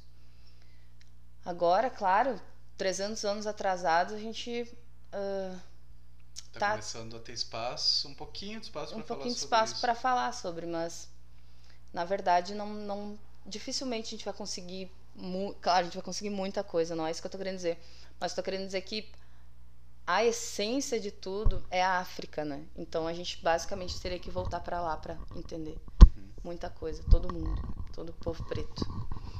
Enfim, Posso levantar uma outra questão? Que agora, agora que tu falou sobre não romantizar e questão de escravidão, do Uhum. navio negreiro, essas coisas. ah, fico me perguntando muito também sobre ah, essa coisa de que sempre que vai falar sobre cultura negra e cultura preta, sempre traz pra escravidão, né? Uhum. E eu acho que é legal isso que a gente tá fazendo hoje, que a gente tá falando muito sobre ser mãe preta, Uhum. sobre ser transista, sobre empoderamento feminino, feminismo preto.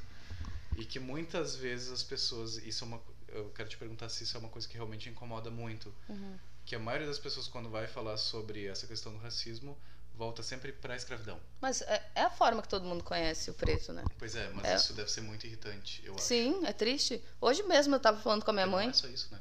Não, não. Essa é talvez a raiz do problema, mas Sim, mas, mas o isso, problema é bem maior. essa é a parte triste. A gente tem que pensar que o povo preto não é escravidão, não é escravo, não é o povo preto, não é aquele sofrimento, gente. Não é o povo preto, não é a dor, não é feio, entende?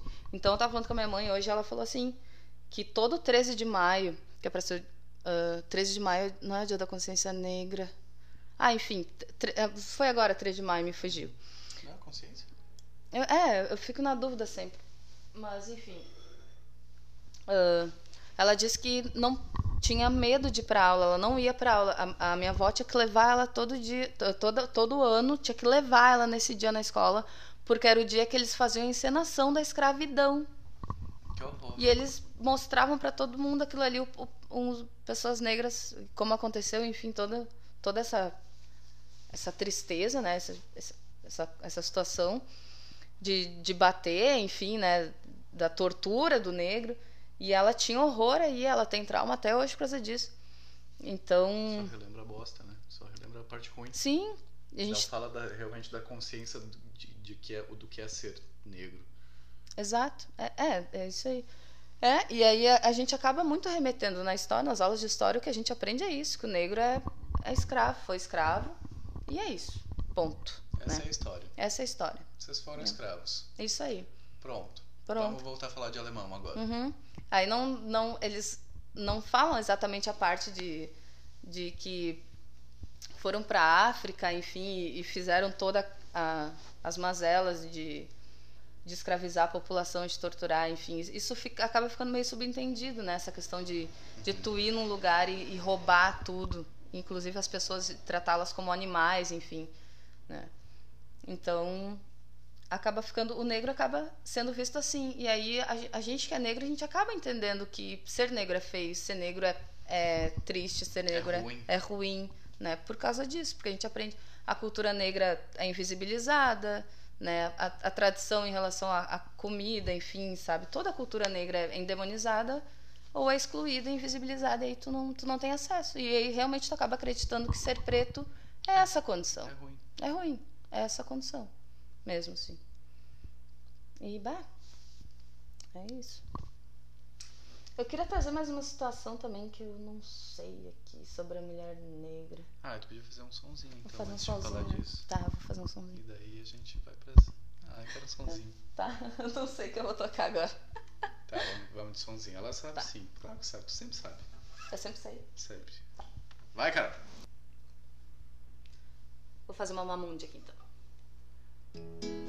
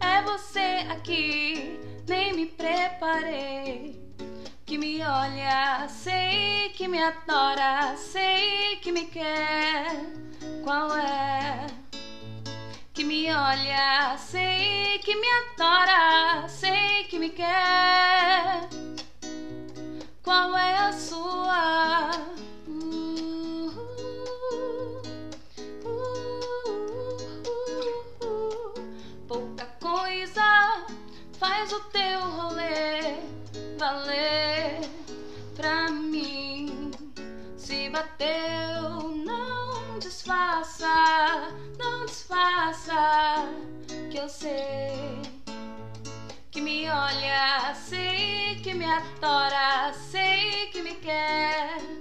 Qual é? Que me olha, sei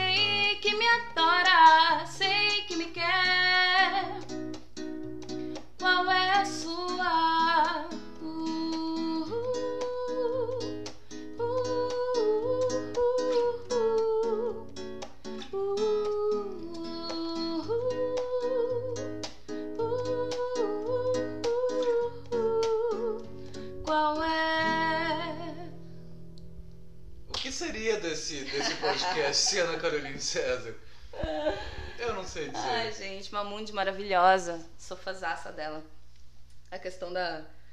De também, eu falei um pouco sobre uh, a questão do, do, do canto, enfim, da, das minhas artistas internacionais, então, tanto Beyoncé e Rihanna. Mas.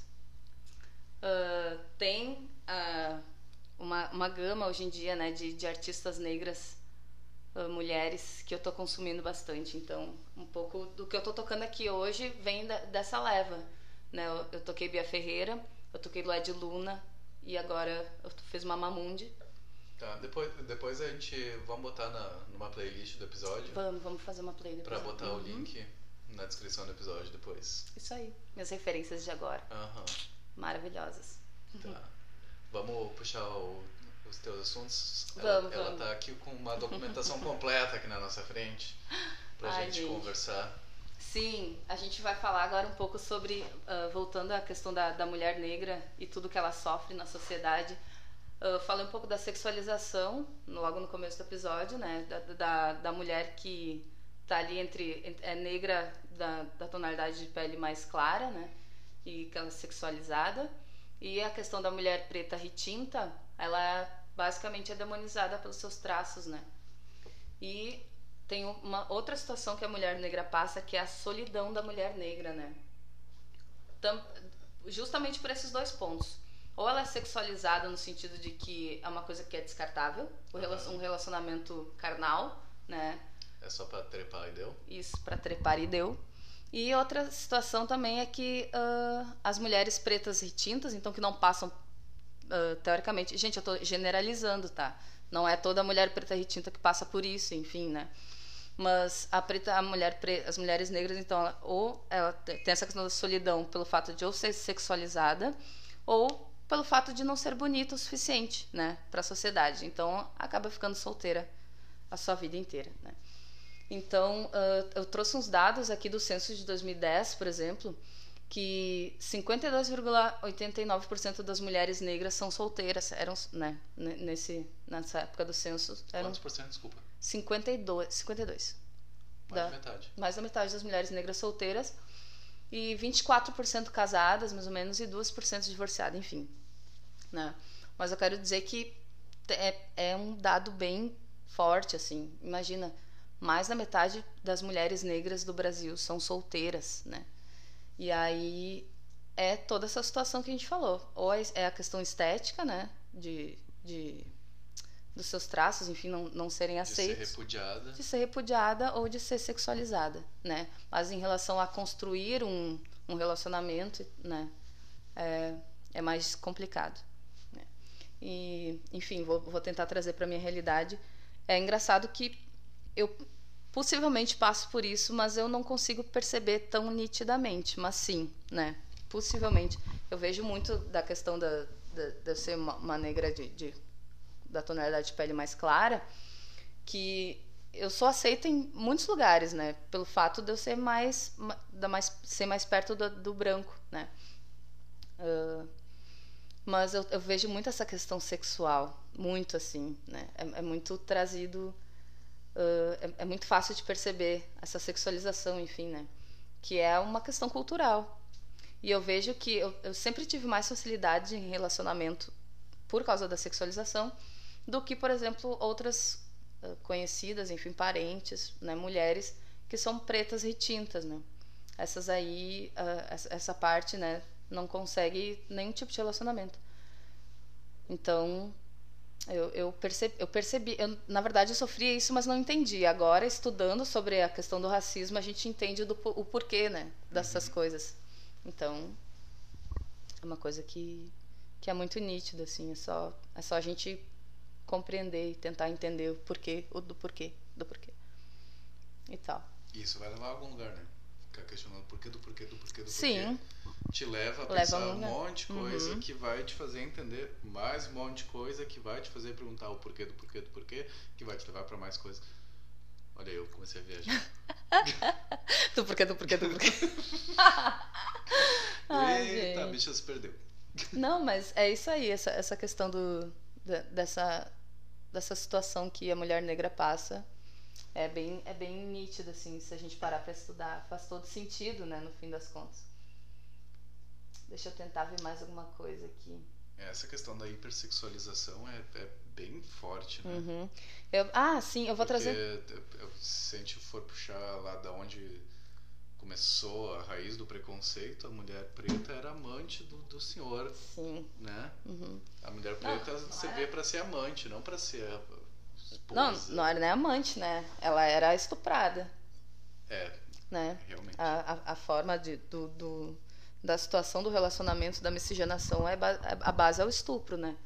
Então é, é justamente isso. A mulher negra, ela, ela, foi, ela Ser veio amante é uma romantização. É, romantização. Do, do, do cinema. do né? cinema, exatamente, exatamente. A, a doméstica que é que é, vamos dizer, ah, que o patrão então, né, se relaciona, né? Geralmente a gente pode ver bastante isso, né, o, poder do, do branco sobre o corpo negro.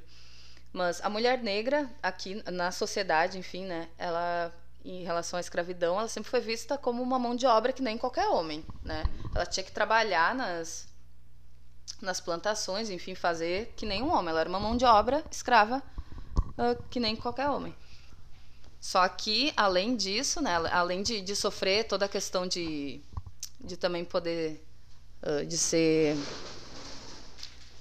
ah, de ser uma, uma mão de obra, enfim, e sofrer com a questão do, ai, ah, de bater, enfim, né, de, dessa situação, de ser, de, ah, me fugiu o nome, mas enfim, ela tinha essa questão também de ser estuprada, né, pelos, patro, pelos patrões, né, então ah, o corpo o corpo da mulher negra ele é ele, ele vem com essa problematização do de Ele é literalmente um objeto. é um objeto exatamente um objeto Ele serve para um fim específico.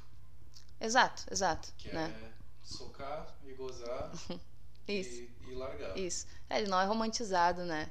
Ah, tem, a- até falei na, numa outra live que eu fiz, tem a questão da, da so, Sojourner Truth, que é uma, uma pensadora negra, enfim, que ela fala, tem um livro dela que eu acabei de comprar, inclusive na- não da Sojourner Truth, mas é da Bell Hooks, que ah, é- e eu e aí no, a Sojourner Truth num- numa como é que eu vou dizer, ela estava dando uma palestra, enfim, e ela falou sobre, e eu não sou uma mulher, né, no sentido de uma mulher negra, que a mulher negra não tem a pessoa, na, na época então da escravidão, que a gente pode ver, né, que a gente pode falar, ãh, ela não, não tinha quem abrisse a porta do carro, entende, para ela. Ela já estava trabalhando há muito tempo, enquanto a mulher branca estava em casa sendo doméstica, a mulher negra já saía para trabalhar. Então, a, a parte do eu não sou uma mulher é muito importante quando ela fala assim. ah, enquanto as mulheres brancas estavam lutando, a gente cai um pouco no feminismo, né? Essa, essa, essa situação, essa dualidade do feminismo branco que ele não conseguiu ado- adotar, ou enfim, as, os problemáticos das mulheres negras, né? Que enquanto as mulheres brancas estavam tentando ah, a busca pelo mer- ah, mercado de trabalho, ao voto, enfim, todas essas coisas, as mulheres pretas já faziam isso há muito tempo, né? Já saíam para trabalhar e tal.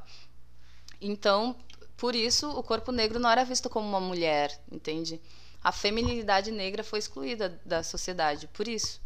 Porque se a mulher sabe, né, teoricamente, né, quando a mulher ainda ficava em casa e tal, mulher branca, e a mulher negra já saía para trabalhar, ela era vista como quê, né?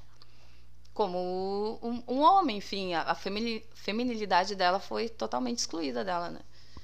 E o e eu não sou uma mulher é, é um é muito importante, é um, é um é uma fala, né? É um argumento bem bem forte. E aí dá, dá até quase um gancho pra falar sobre o feminismo negro específico, né? Exatamente. Porque até, o, até as mazelas da mulher branca eram, eram um privilégio Isso. perto do que a mulher Do que a mulher negra passava, né? É. Exatamente. As bostas da mulher branca são privilégios São perto do que a mulher preta viveu. Exatamente. Exatamente.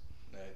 E é aí que a gente também começa a falar sobre entender a sua branquitude para entender que às vezes a, a tua bosta é um privilégio perto de Exatamente, exatamente. Enquanto, ai meu Deus, eu tenho que sair pra trabalhar, eu não aguento mais ficar em casa e tal. Mulher negra já fazia isso há muito tempo, e além de cuidar do lar dos outros, tinha cuidado dela mesma. Além de cuidar do filho do- das brancas, ela tinha cuidado dos filhos dela. Então, tipo, é, a, a situação da mulher negra é. é, é a- vamos dizer assim, para tentar eh, resumir, na, na esfera, vamos dizer assim, da, da pirâmide social, a mulher negra é a base, porque ela sofre dois tipos de, de preconceito, né? Que é o de gênero e de raça, né? Então, ãh, a mulher negra, ela, ela sofre tudo de ruim, vamos dizer assim, que, que foi criado, basicamente a mulher negra que sofre, né? Muito mais que qualquer coisa. Ãh, vamos lá. é que é tanto assunto, gente, sério. É muita coisa pra falar. Dá Gente. pra ficar pra sempre. Dá pra ficar pra sempre falando disso, né? Enfim.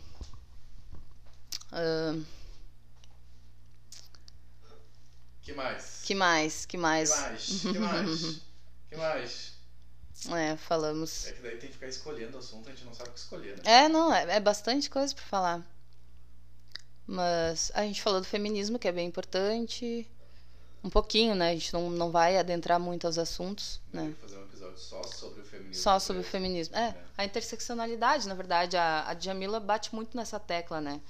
Que as, as problemáticas brancas, elas não conseguiram atender as, as, as negras, né? Então, a importância do feminismo negro, né? Dessa questão toda da, da cultura, enfim, de, da mulher preta ter que, ter que se, empoderar, se empoderar, né? Se, se empoderar. Nossa, gente, eu. O vinho entrou. É, hã? O vinho entrou. O vinho entrou. Mas é basicamente isso, galera. Acho que o pod a gente vai começar a encerrar, porque os assuntos vão ficar mais ou menos meio redundantes já, porque, né?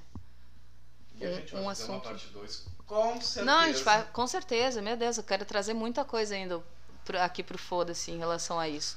Hoje a gente fez um, uma caminha, assim. A primeira vez também eu, eu confesso que eu tô começando a, a, a, estudar isso mais e com- começar a falar sobre isso, né? Então é todo um, um sistema ainda que eu tenho que estudar muito e conseguir reproduzir isso, né, de uma Você forma clara. precisa, eu preciso. Todo todos precisam. precisa. Se você é preto, você precisa. Se você é branco, você precisa Também. mais ainda. Exatamente. Todo exatamente. mundo tem que estudar. Não é só quem, pre- quem é preto que tem que estudar. É Todo verdade, mundo tem que é estudar. verdade. Todo verdade. mundo tem que entender o que está acontecendo. Todo mundo tem que entender o que já aconteceu para todo mundo entender o que, que vai acontecer daqui para frente. Exatamente. Tá? E para de ser preguiçoso. Vai estudar. Puta que me pariu. Saco. Isso aí, galera. Ah, vamos mandar um foda-se então? Vamos, vamos Saco. Mandar. Peraí. Vamos mandar um foda-se direitinho. Vamos, Do jeito que a gente tem que mandar. vamos. Sem pressa. Peraí. Olha lá, me perdi. Vamos dar o foda-se, tá? Então vai de foda-se. Então vamos de foda-se. Um, Vai. dois, três. foda-se o preconceito, foda-se o racismo. Foda-se a sua sem noçãozice, foda-se a sua preguiça de estudar esse assunto, foda-se tudo que não precisa existir. Foda-se, foda-se. Foda-se, foda-se as opressões. Fodam-se os racistas, fogo nos racistas. Fogo, Fogo, fire nos racistas. Fire and foda-se. Vai. Vamos fazer uma Bia Ferreira então.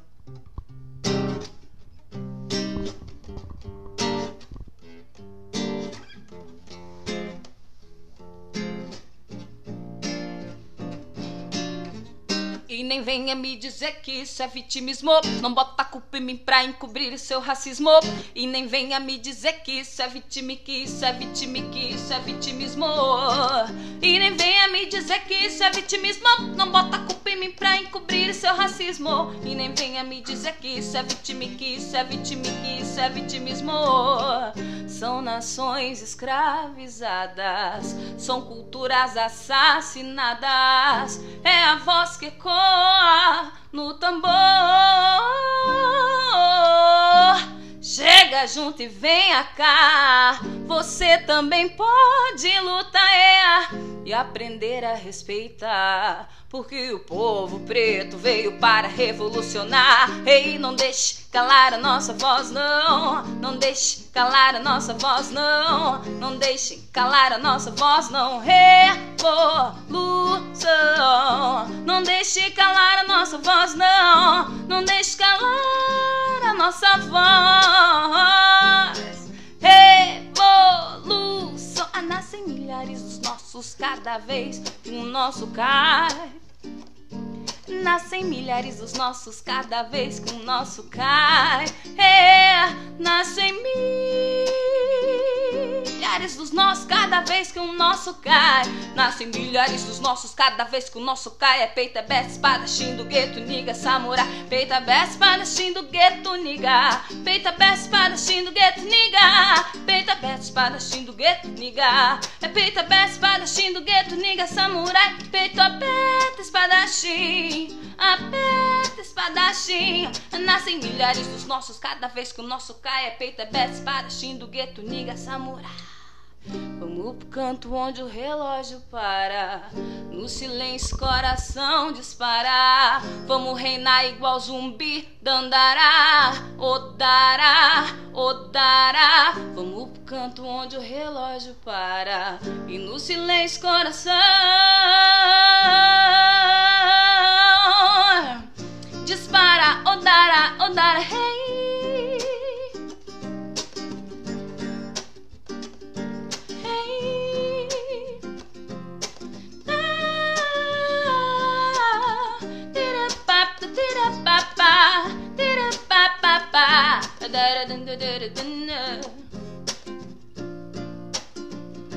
Cota não é esmola.